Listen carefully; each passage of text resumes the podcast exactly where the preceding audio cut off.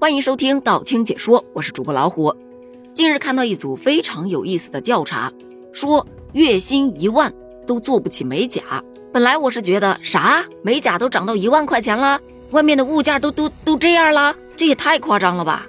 抱着瑟瑟发抖的好奇心，我就点进去看了一下这一份研究报告，发现 更可怕。研究称，在如今花钱不如省钱的风潮下。看似平价的美甲，细细研究起来其实另有玄机。比方说，某线上团购软件上的美甲服务，平均价格是一百二十七元。人体的一个指甲盖面积大约为一平方厘米，十个指甲盖，咱们就打它十个平方厘米，也就约等于零点零零一平方米。如果一次美甲花费一百二十七元，换算过来就是十二万元每平方米。这个价格甚至远远超过了一线城市的新房平均价格，这仅仅还只是以基础美甲的价格来计算的。要知道，有些高档一点的美甲都三五百上千块呢。看完这一组数据，再看看自己这平平无奇的手指甲盖，觉得嗯，仿佛自己省下了一套房。就这房产中介听完都恨不得直呼：“好家伙呀！”网友也是纷纷吐槽，这种算法就真的有问题呀。怎么不按芯片面积来算呢？那更贵了。还有小伙伴说，你这算法怕不是隔壁卖眉笔的教你的吧？拿美甲跟房价比，谁想出来的？可是人家美甲不算公摊呢。他说十根手指头，他就是十根手指头。老实说啊，看完这一则研究，我压根儿没搞明白他到底想要表达什么。是这个美甲单价很贵，让大家不要去做美甲呢？还是说做美甲不如把钱省下来去买房子呢？反正咱搞不清楚啊。我就看到一则吐槽特别有意思，说一会儿讲月薪一万干不成这个事儿，一会儿说月薪一万干不成那个事儿。你叫我们月薪三千的怎么活？之所以会觉得这个吐槽特别有意思，是因为它背后有好多个热搜做支撑。先是在上上周有一则月薪一万买不起面包的话题。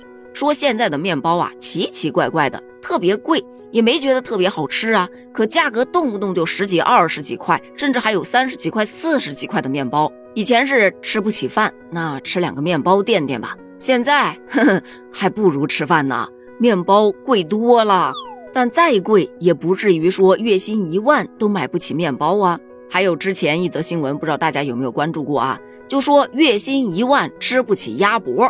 这不有一年轻人去买鸭脖吃，结果发现鸭脖七十块钱一斤，跟老板说少来点啊。结果老板伸手就是一抓，那年轻人吓得声音都快颤抖了。哎，你少抓点啊！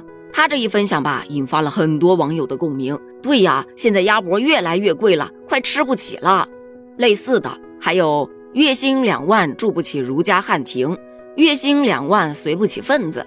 月薪一万怎么怎么怎么地？想表达的观点其实是说，现在这些东西的价格太高了，已经远离了普通消费者的承受范围。二可能是想表达现在的人呐，消费普遍降级了。就像咱上两期节目说的，年轻人都开始反向消费了，他们不再认为贵就是好，吃不起咱不吃不行吗？与此同时，我还发现一个特别有意思的现象啊。以前研究者们都是以月薪三千为基点，什么月薪三千干不了这个，月薪三千干不了那个，从而形成了一种自我吐槽。不管遇上多么离谱的事件，反正都能用一句“这都不是我月薪三千的人该操心的事儿”来吐槽。可现在你看，研究者们把目标定得高了一些了，起步就是月薪一万怎么怎么样，月薪两万怎么怎么样，月薪十万怎么怎么样。也就是说，玩梗都开始涨价了，你的工资水平不会还停留在三千的这个状态吧？可是我想说，多少人真的就还停留在这个状态？物价飞涨，工资涨没涨，咱自己心里有点数。可是这跟咱努不努力好像真没太大关系哈。